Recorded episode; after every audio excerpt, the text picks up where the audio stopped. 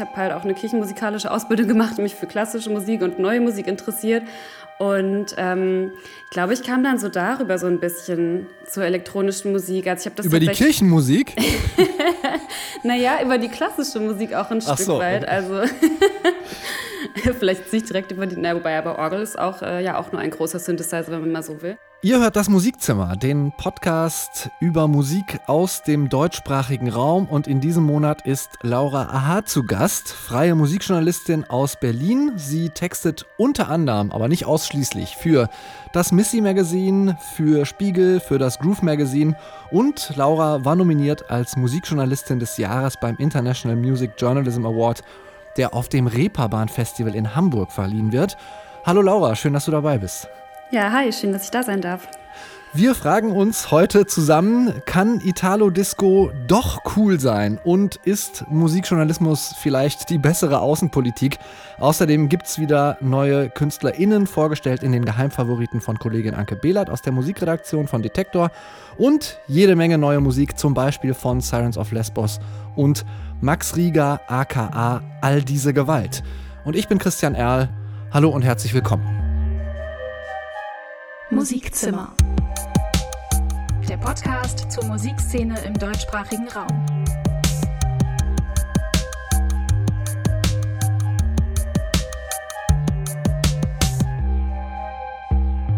Laura, du ähm, hattest trotz Corona im Sommer relativ viel zu tun. Du hast nämlich gerade ein ziemlich großes Projekt für das Groove Magazin betreut, ein Workshop-Programm für nicht deutschsprachige MusikjournalistInnen zusammen mit dem Goethe-Institut.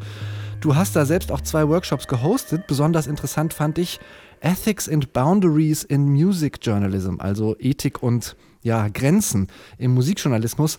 Was sind denn Grenzen, die du für unüberschreitbar hältst? Ja, das war tatsächlich so ein Workshop, wo wir so ein bisschen reflektiert haben, ähm, in welcher Art Gewissenskonflikt und äh, Interessenskonflikt man sich als Musikjournalist besonders oft dann auch ähm, befindet. Also es gab noch einen anderen Workshop von Christopher Cornels, mit dem ich das ja zusammen organisiert habe, der ähm, eben genau über diese Interessenskonflikte, äh, diese Verwicklung gesprochen hat, dass man zum Beispiel Musikjournalistin ist, aber man ist vielleicht auch gleichzeitig irgendwie Promoter oder Managerin oder wie auch immer. Also dass ja irgendwie diese Musikbranche einfach sehr verzweigt ist und da oft Leute auch nicht nur eine Aufgabe haben.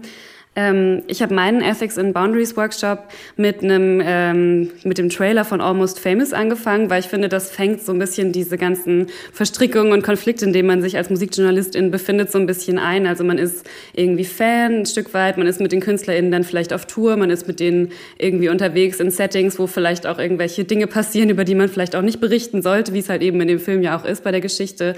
Ähm, und das waren halt so ein bisschen so diese Grenzen, so wo hört halt Fansein auf, ähm, inwiefern muss man die KünstlerInnen auch schützen vor dem, was sie sagen, aber inwiefern ähm, ist man auch der, der Öffentlichkeit dazu verpflichtet, zu berichten sozusagen. Also so das war so ein bisschen das Spannungsfeld, in dem sich das bewegt hat.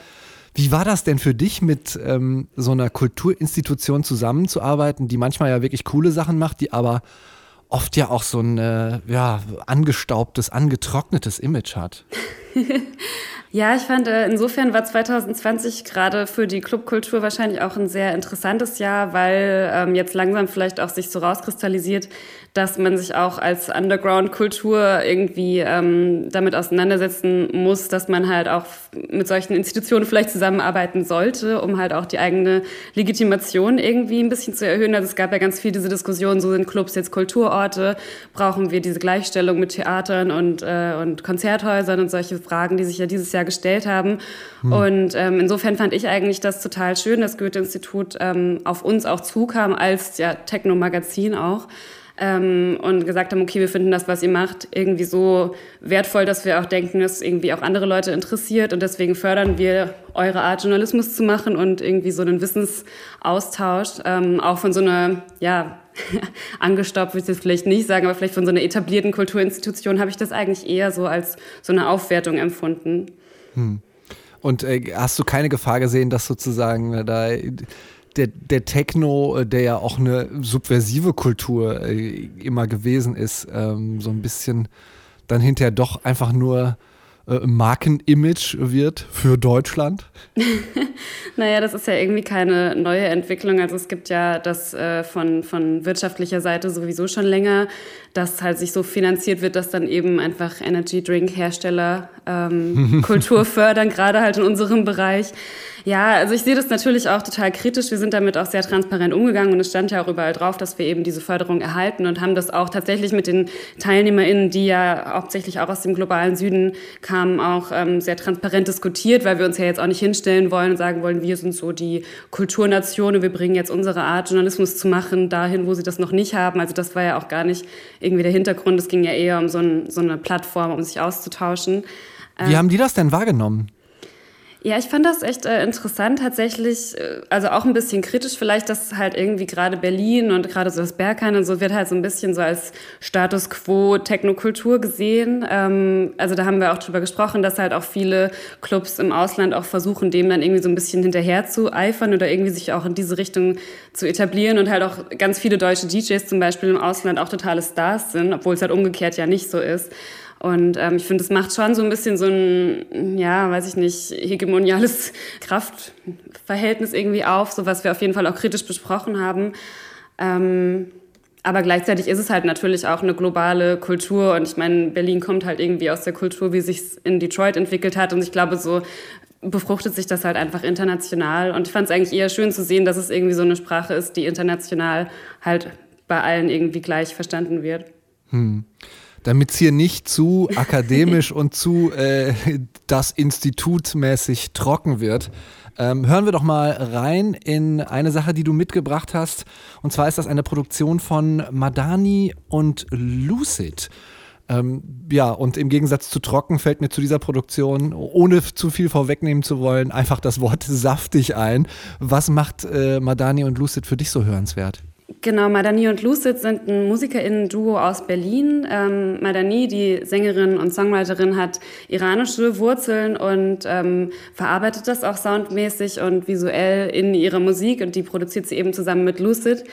Ähm, was ich an den beiden total interessant finde, ist halt eben einerseits, dass so dieser, dieser iranische Einschlag irgendwie so mitverarbeitet wird, aber halt ohne, dass es irgendwie so zu folkloristisch wird. Also es ist halt trotzdem super catchy und super poppy und so total ähm, zugänglich irgendwie. Und ich finde bei ihnen ist auch voll interessant, dass sie immer so eine sehr starke visuelle Komponente haben. Also ich weiß nicht, ob du dir auch die Videos dazu angeschaut hast, aber sie sind halt noch total Newcomer-mäßig, aber machen halt so eine krass professionellen Videos, ähm, die halt auch immer so ein totales Narrativ irgendwie verfolgen. Also ich muss das auch kurz disclaimen. Ich habe die schon mal interviewt und war mit denen auch auf dem Videodreh zu Waterwine, ähm, wo ich dann auch selber tatsächlich als teilnehmende Beobachterin auch mitgespielt habe im Video. Und da haben wir das letzte Abendmahl mit lauter Frauen nachgestellt und sowas. Also sie hat halt immer so einen total coolen Twist in ihren Videos drin und da steckt halt immer auch sehr viel politische Kritik drin. Das mag ich auf jeden Fall an den beiden. Madani und Lucid Danger heißt der Song.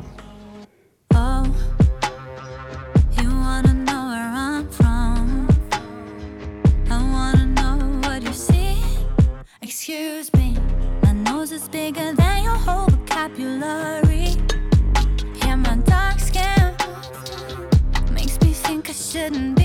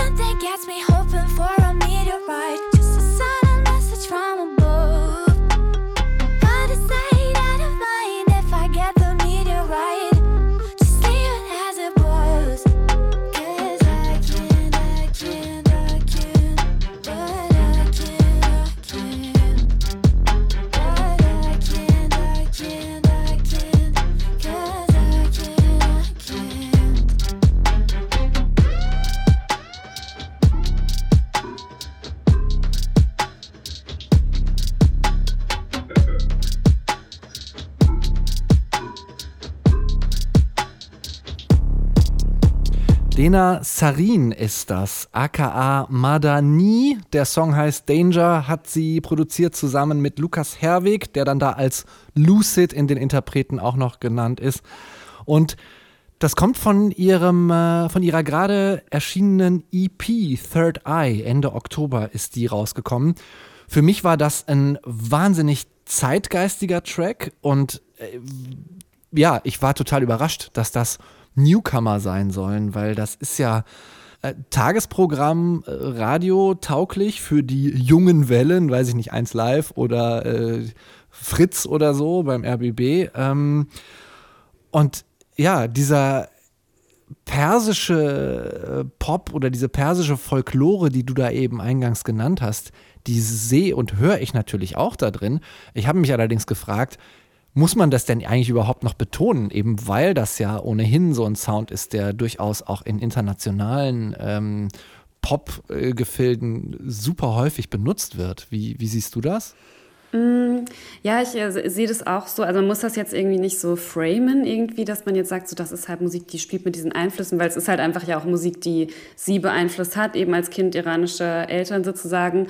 Ähm, aber ich finde, dadurch, dass sie sich eben in ihrer Musik halt auch so extrem mit Identität halt auch auseinandersetzt und gerade halt auch in diesem Song Danger gibt es ja eben so ganz viele äh, konkrete Verweise auch da, so, so Who do you mean by them und dieses Othering, was halt so stattfindet durch die Mehrheitsgesellschaft, die dann irgendwie sagt so, oh, da sind so viele von denen und die sehen so anders aus und so. Und also diese im weitesten Sinne orientalischen Elemente, die werden ja in Musik halt oft auch sehr klischeemäßig verwendet. Und das ist, glaube ich, bei ihr so ein bisschen auch der Sinn, weswegen man das auch irgendwie ansprechen sollte. Sie verwendet das zwar, aber da steckt halt auch so eine gewisse Kritik und so ein gewisses Spiel auch irgendwie damit drin, so würde ich es hm. vielleicht sagen. Also sie hat, glaube ich, auch von der Exotisierung ähm, äh, solcher Sachen gesprochen, äh, was ja sich durchaus auch in den Texten dann widerspiegelt, wie du es auch eben genannt hast. Äh, ja, andererseits ist das einfach sehr, sehr organischer Pop. Äh, also auch wenn es mir manchmal ein bisschen zu pink und äh, Zuckergussmäßig, also musikalisch gesehen äh, ist, fand ich es doch äh,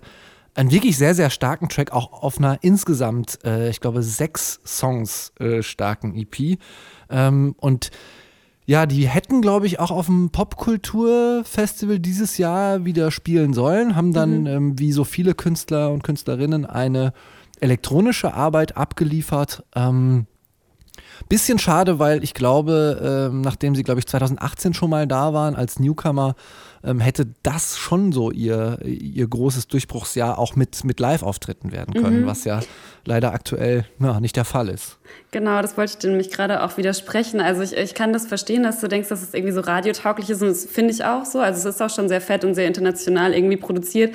Aber wenn man sie halt eben mal live gesehen hat, also ich habe sie auch in der Berghain-Kantine gesehen letztes Jahr, dann merkt man halt einfach so, das hat halt auch einfach so viel Underground-Potenzial halt auch anhand der Leute, die das auch dahin bringen. Also das Publikum war halt super divers, um jetzt dieses Wort mal zu verwenden. Ähm, und halt auch die Live-Performance ist halt irgendwie nochmal ein ganz anderes Level, als wenn man das jetzt wirklich nur so hört. Also sollte man sich auf jeden Fall live angucken oder halt eben auch die Videos, die hm. sie zu ihren Songs immer produzieren von Radiotagesprogramm oder vielleicht auch nicht, geht es ein bisschen in Richtung äh, Nachtmodus, würde ich sagen. Wir werden vielleicht so ein bisschen mehr Four to the Floor.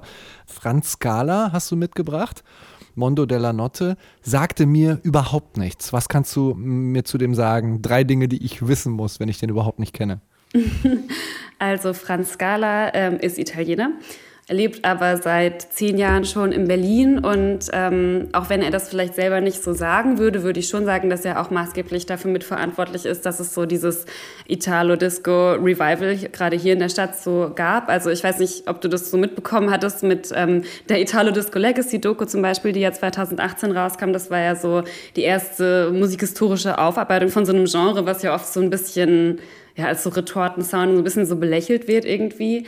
Ähm, aber er nimmt dieses Genre eben sehr ernst und er hat ein, ein Label, das heißt Slow Motion Records und ähm, auf dem bringt er auch nur italienische KünstlerInnen raus. Also sie haben schon 50 Releases mit nur ItalienerInnen rausgebracht sozusagen, ähm, weil er halt sich auch für so ein bisschen so eine Sichtbarkeit der Bandbreite der italienischen Szene so in der Hinsicht ähm, stark macht damit. Und er steht so hinter diesen ganzen Partys. Man kennt vielleicht auch Italorama ähm, aus der Panoramabar, was es dann eben seit 2018 gab. Also hinter diesen ganzen Partys, die so in diese Richtung gehen, hat er so ein bisschen, war er so eine zentrale Figur auf jeden Fall, die das so mit angestoßen haben, würde ich sagen.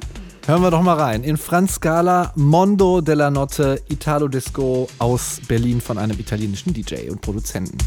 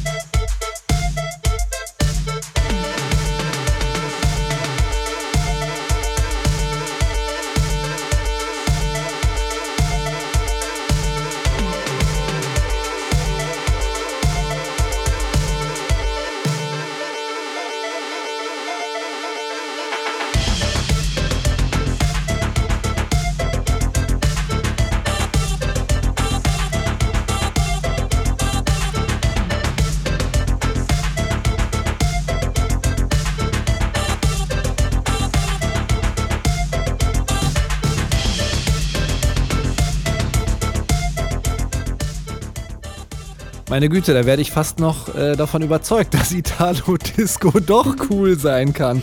Franz Scala ist das gewesen. Mondo della Notte heißt der Song. Erster Track von seinem äh, gleichnamigen Debütalbum, das äh, am 15. Oktober schon erschienen ist.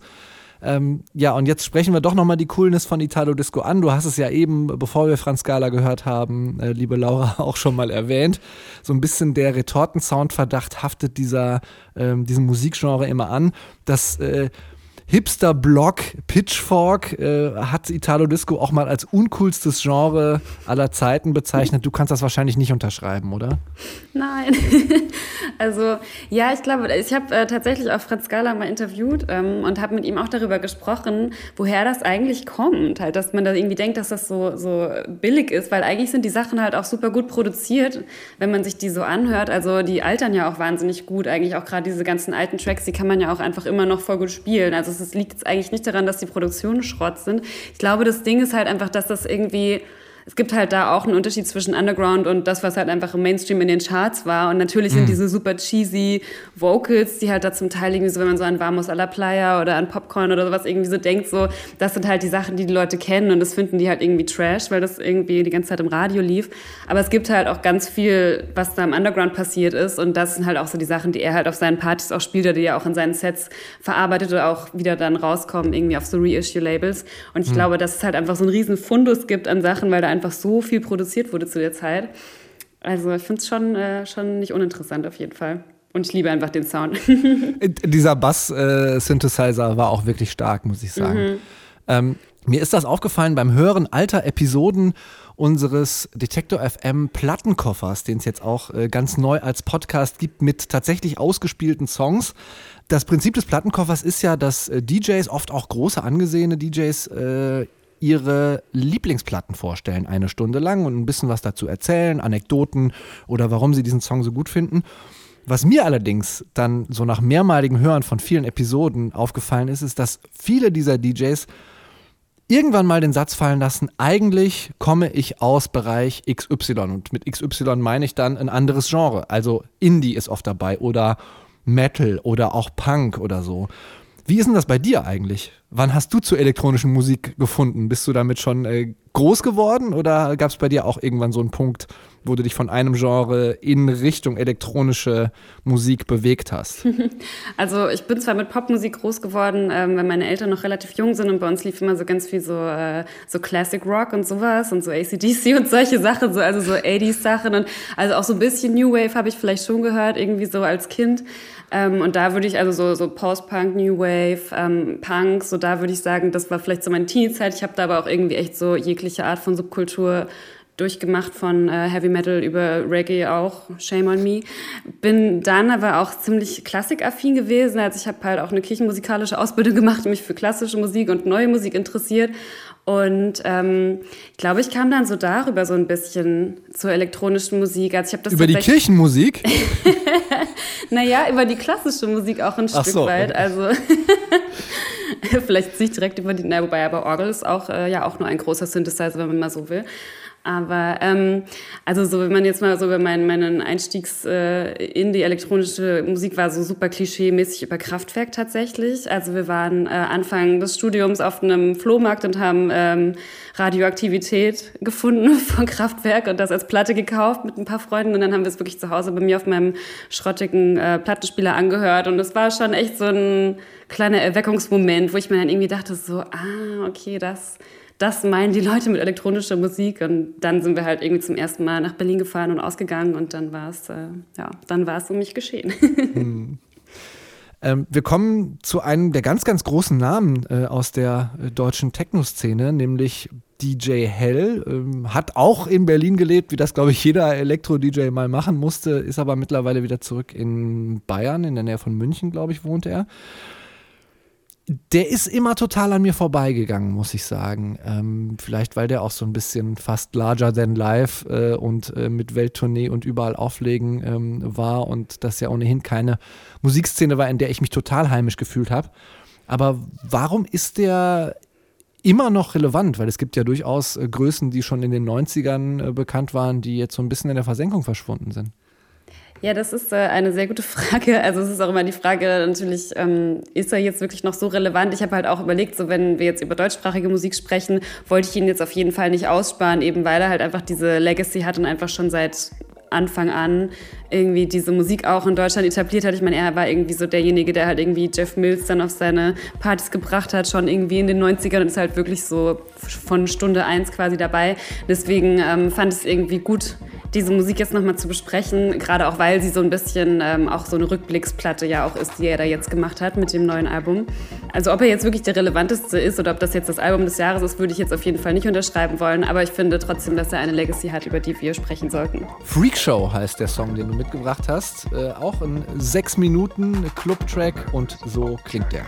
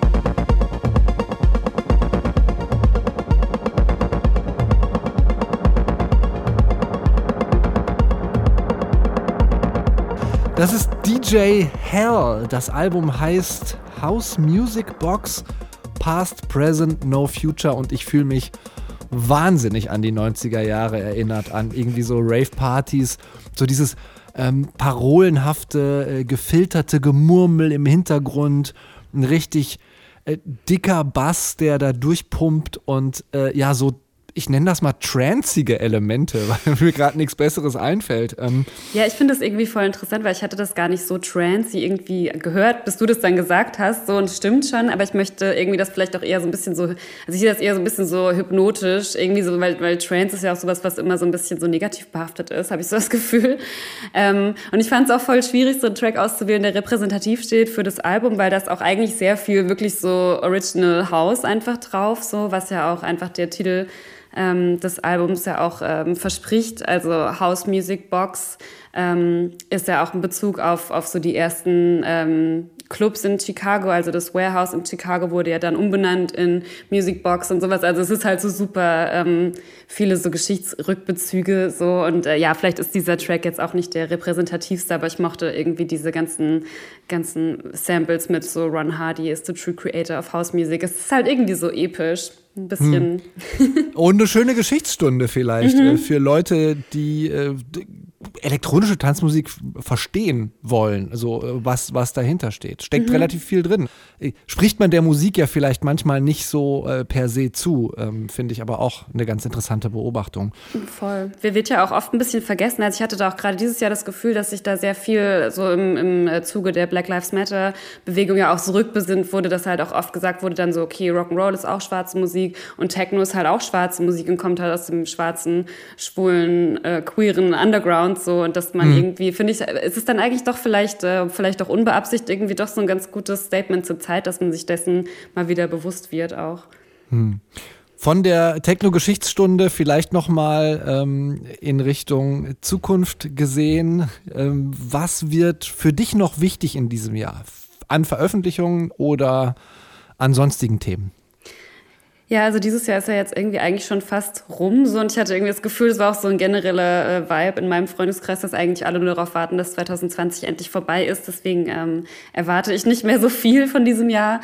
Ähm, würde jetzt eher die nächsten Wochen nutzen, um auch so ein bisschen zurückzublicken. Also wir haben dieses Jahr habe ich auch ähm, zum Beispiel einen Podcast gestartet mit zwei Freundinnen, der heißt What a Time to Be Alive und ist äh, eben auch genau aus dieser Stimmung heraus entstanden, dass wir dieses Jahr gedacht haben, so was ist das für eine Zeit, um am Leben zu sein, irgendwie, was wir hier alles erleben. Und, ähm, und wie kann man am Leben bleiben in ja, der Kreativbranche tatsächlich, auch? Ne? genau. Ja. Es geht halt darum, dass wir äh, also uns persönlich natürlich betroffen sahen durch Corona als äh, Kreativschaffende, aber auch so ein bisschen geschaut haben, so was wird jetzt irgendwie, wie reagiert die Branche? Und wir stecken ja auch leider immer noch mittendrin.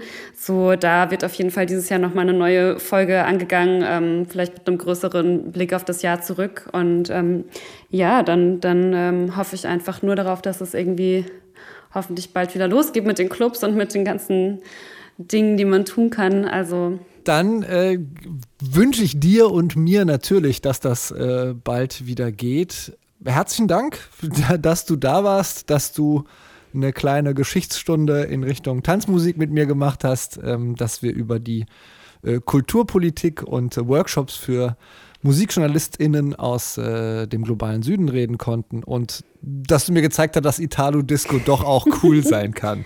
Ja, also ich äh, danke für deine Offenheit Italo-Disco gegenüber und Trance gegenüber. Ich weiß ja, dass das hier äh, im Musikzimmer sonst wahrscheinlich nicht so die gängigen Genres sind, die du hier normalerweise spielst. Also danke, dass ich auch sowas mitbringen durfte. Herzlichen Dank und schöne Grüße nach Berlin. Ja, danke dir. Ja, ein kleiner Hinweis und Disclaimer noch für alle, die das Musikzimmer hier als Podcast hören und sich vielleicht fragen, warum sind die Songs so kurz? Ich muss die für den Podcast leider immer noch kürzen, denn es gibt erst seit ganz kurzem überhaupt einen GEMA-Tarif, der es erlaubt, in Podcasts Songs komplett auszuspielen. Und dieser GEMA-Tarif kostet, wie so vieles auf der Welt, halt ein bisschen Geld. Ich werde hier euch keinesfalls, liebe Musikzimmerhörerinnen und Hörer, nach diesem Geld fragen, aber ihr könnt mir trotzdem weiterhelfen, indem ihr diesen Podcast emsig weiterempfehlt. Und dann äh, kriege ich vielleicht noch ein paar mehr Hörerinnen und Hörer und dann kriege ich vielleicht einen Musikhandel wie, keine Ahnung, Thomann, das Elevator DJ Store oder das Music Store oder so dazu, hier versprochen unaufdringliche Werbung zu schalten. Und dann könnte ich das sozusagen im Gegenzug weitergeben über diesen GEMA-Podcast-Tarif und die Künstlerinnen und Künstler, die ich hier spiele, würden ein bisschen mehr GEMA-Cash bekommen, denn die haben ja momentan auch wenig andere Verdienstmöglichkeiten.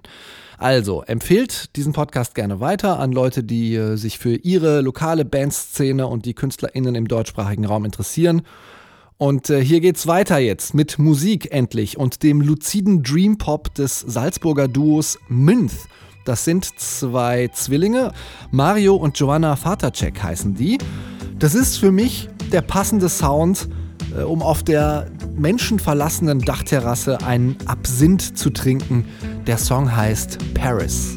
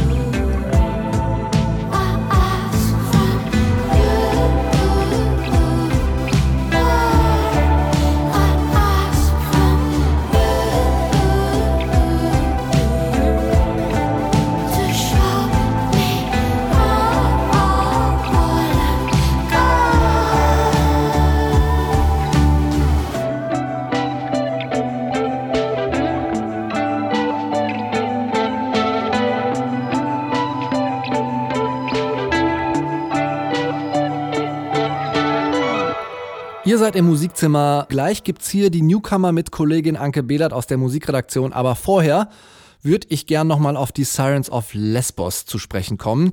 Das ist eine Alternative Pop Band mit, ich sag mal, Ibiza-Hit-Vergangenheit. Verbuchen wir es mal unter Jugendsünde. Äh, und über die haben wir hier im Oktober mit der Kollegin Christa Helbling vom Schweizer Sender SRF schon ausführlicher gesprochen.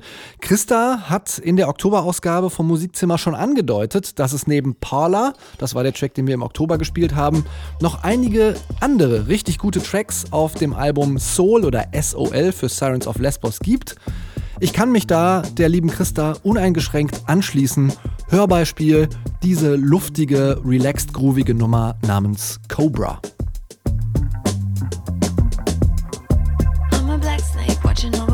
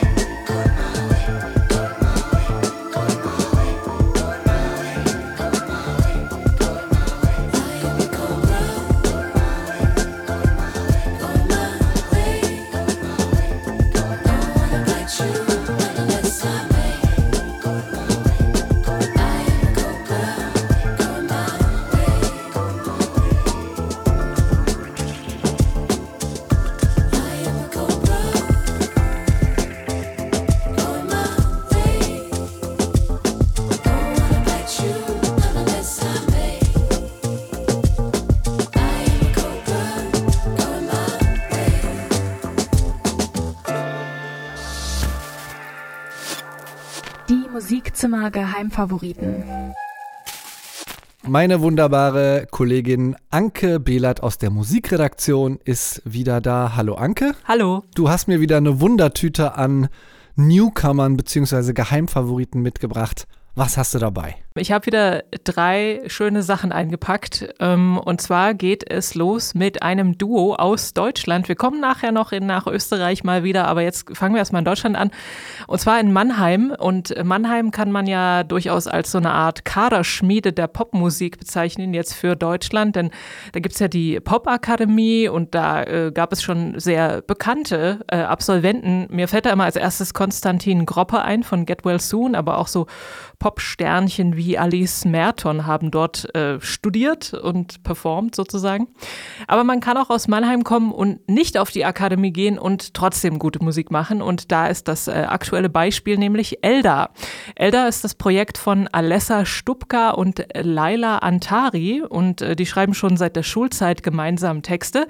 Seit 2018 spielt auch noch die Schlagzeugerin Annelie Schwarz mit und gemeinsam kreieren sie so abwechslungsreichen Indie-Pop zwischen verträumt, ätherisch und knackig treibend mit äh, oftmals zweistimmigen Gesang und wabernder E-Gitarre und äh, so halligen Percussions, wie man auch im Song Eight Meters, das ist ihr neuer Song, ganz gut hören kann.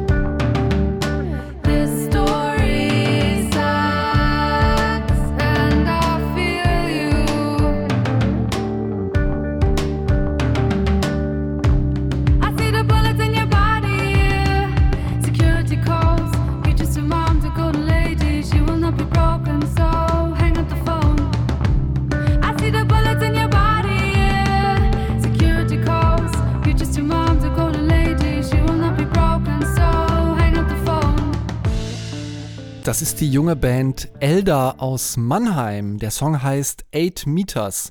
Äh, eher keine Weitsprunghymne, wahrscheinlich auch kein Rat zum gebührenden Sicherheitsabstand. Ich, ich höre da eher acht Meter tiefes Wasser raus. Ja, es geht um, äh, ne, bei The Pool singen sie da. Es, äh, sie verarbeiten da äh, die Eindrücke einer Reise nach Palästina, wo wohl die Familie von einer der beiden, also ich nehme mal an, es ist von der Lila Antari, äh, Laila Antari, würde ich mal tippen, dass ihre Familie das ist. Ähm, genau, darum geht es in dem Song. Und sie haben mit ihrer Musik auch schon durchaus große Bühnen bespielt, zum Beispiel im Vorprogramm von äh, Mighty Oaks oder auch mal auf dem Fusion Festival. Und im März nächstes Jahr, dann erscheint auch eine neue EP von ihnen. Es ist die dritte und die wird heißen Golden Bowl. Elda sind das gewesen aus Mannheim und jetzt gehen wir in unser Lieblingsland Österreich. Welche Popmusik von da hast du mir diesmal mitgebracht? Und zwar geht's los mit einer jungen Frau, auch deren Zimmer ist nicht besonders groß, nämlich gerade mal sieben Quadratmeter. Und das findet sich in Wien und die Frau heißt Ronja oder sie nennt sich Ronja. Ich weiß nicht, ob sie wirklich so heißt, aber jedenfalls schreibt sie in ihrem nicht besonders großzügig geschnittenen Zimmer auch ihre Musik und nimmt sie da auch auf. Und da dort ihr Klavier auch drin steht, kann es schon mal passieren, dass sie da aus Versehen drauf fällt und so entsteht dann auch gerne mal eine neue Melodie.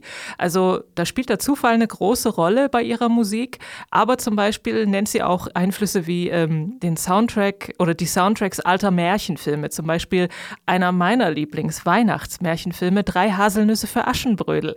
Ein anderes Vorbild ist noch der Grazer Straßenmusiker Moondog. Und mit dem teilt sie so einen Hang zum Minimalismus. Und der zeigt sich auch in ihrer Musik, in so reduzierten Klangfiguren und sorgfältig eingesetzten Synthi-Flächen und nur so hin und wieder Akzente durch zum Beispiel Tuba oder Trompete. Im Vordergrund steht ihre Stimme, und äh, sie singt zum Beispiel über fundamentale Fragen des menschlichen Miteinanders. Ihre Debütsingle, in die hören wir jetzt gleich rein, die heißt Trapped.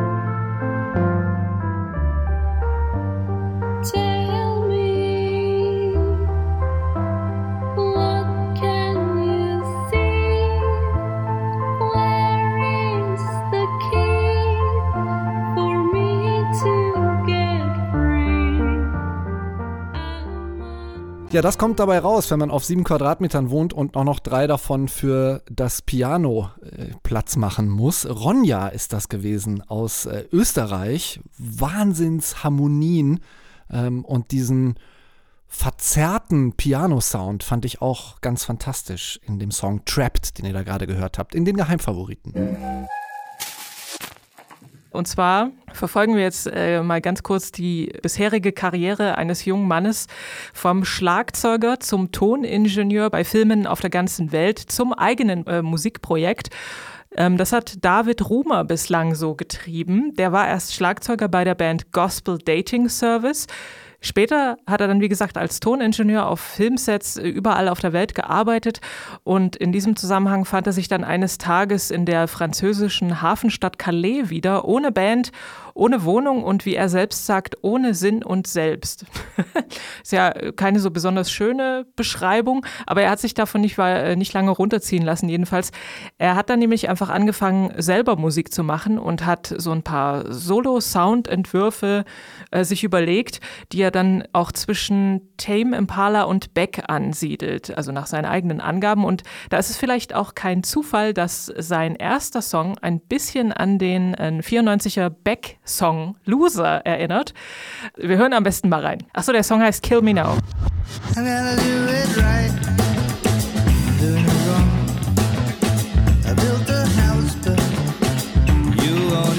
I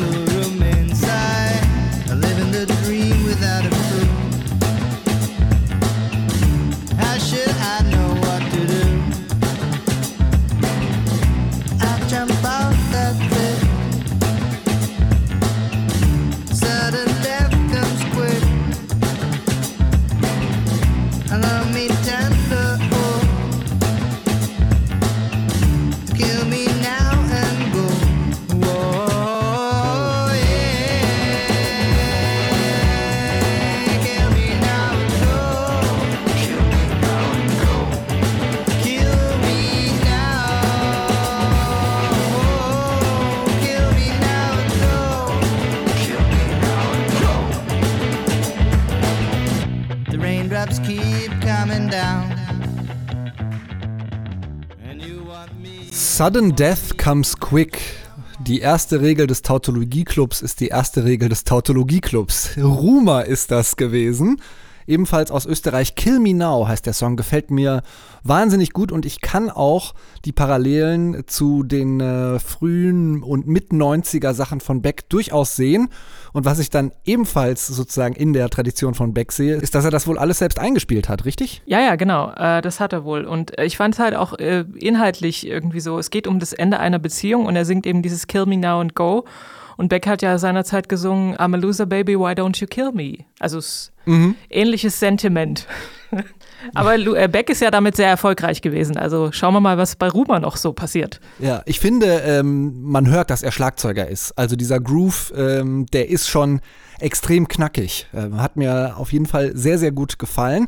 Ist auch schon zu finden in der aktuellen Musikzimmer-Playlist. Ich habe ja äh, gelobt, dass ich die jetzt wöchentlich update. Das kriege ich auch aktuell hin. Alle Newcomer, wie alle anderen Songs, die wir hier im Musikzimmer spielen, findet ihr deswegen auf Spotify auf der Musikzimmer Playlist. Und das waren die Geheimfavoriten mit Anke Behlert. Herzlichen Dank. Bitte gern. Ja, und wenn ihr auch mal in die Newcomer wollt, dann schreibt uns doch mit Soundmaterial zu eurer Band, eurem Act an musikzimmer.detektor.fm. Wir hören uns alles an und auch sonstiges Feedback ist da übrigens immer willkommen. Wir hören jetzt eine Band, die hat mit ihrem etwas hippiesken Namen Love Machine und dem, ich sag mal, passenden hippiesken viel Haut, viel Haar aussehen, geschafft, den mentalen Graben zwischen Düsseldorf und Köln zuzuschütten. Ich muss ganz ehrlich sagen, das ist höchste Zeit. Ich habe ein paar Jahre in Köln gelebt. Ich bin auch in der Nähe aufgewachsen und diese tatsächlich teilweise noch ernst genommene äh, Dis-Folklore zwischen Köln und Düsseldorf, die war für mich schon immer der Gipfel der Kleingeistigkeit. Der Name Love Machine, der lässt ja schon so open-minded Psychedelic Power und Gitarrenpop vermuten. Das stimmt auch. Nur Englisch singen sie nicht mehr, seit äh, neuestem zumindest nicht mehr. Hauptbahnhof hört ihr hier als neuesten Track von Love Machine.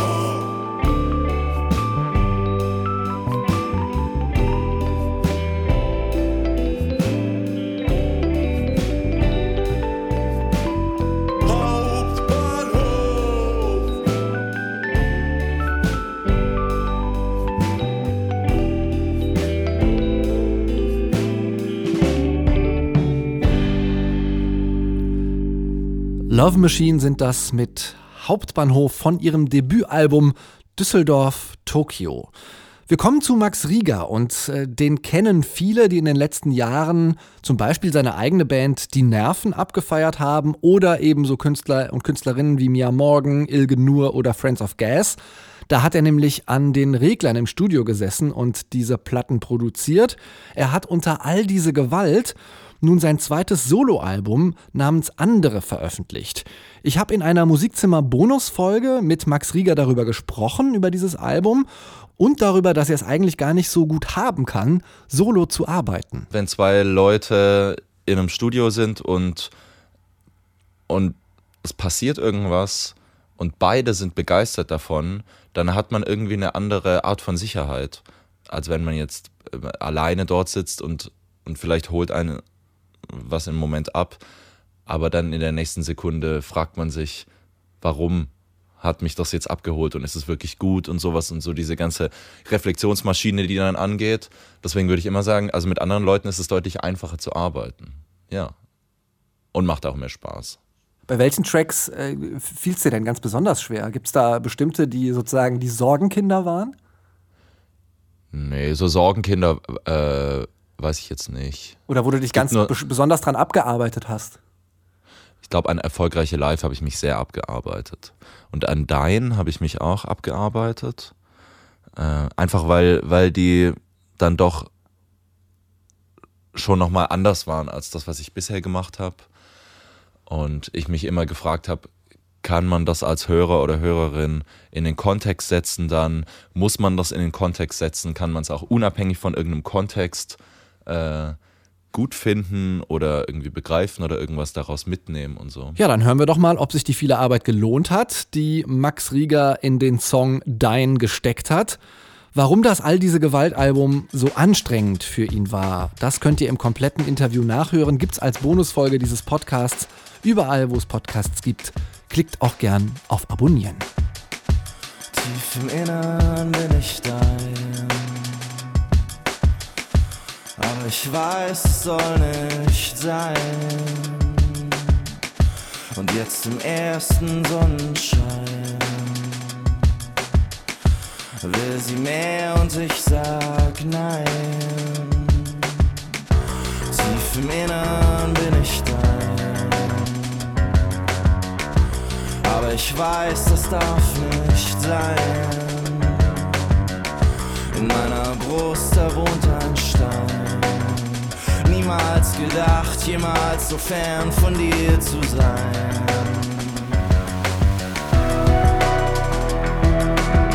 Lass alles ungeschehen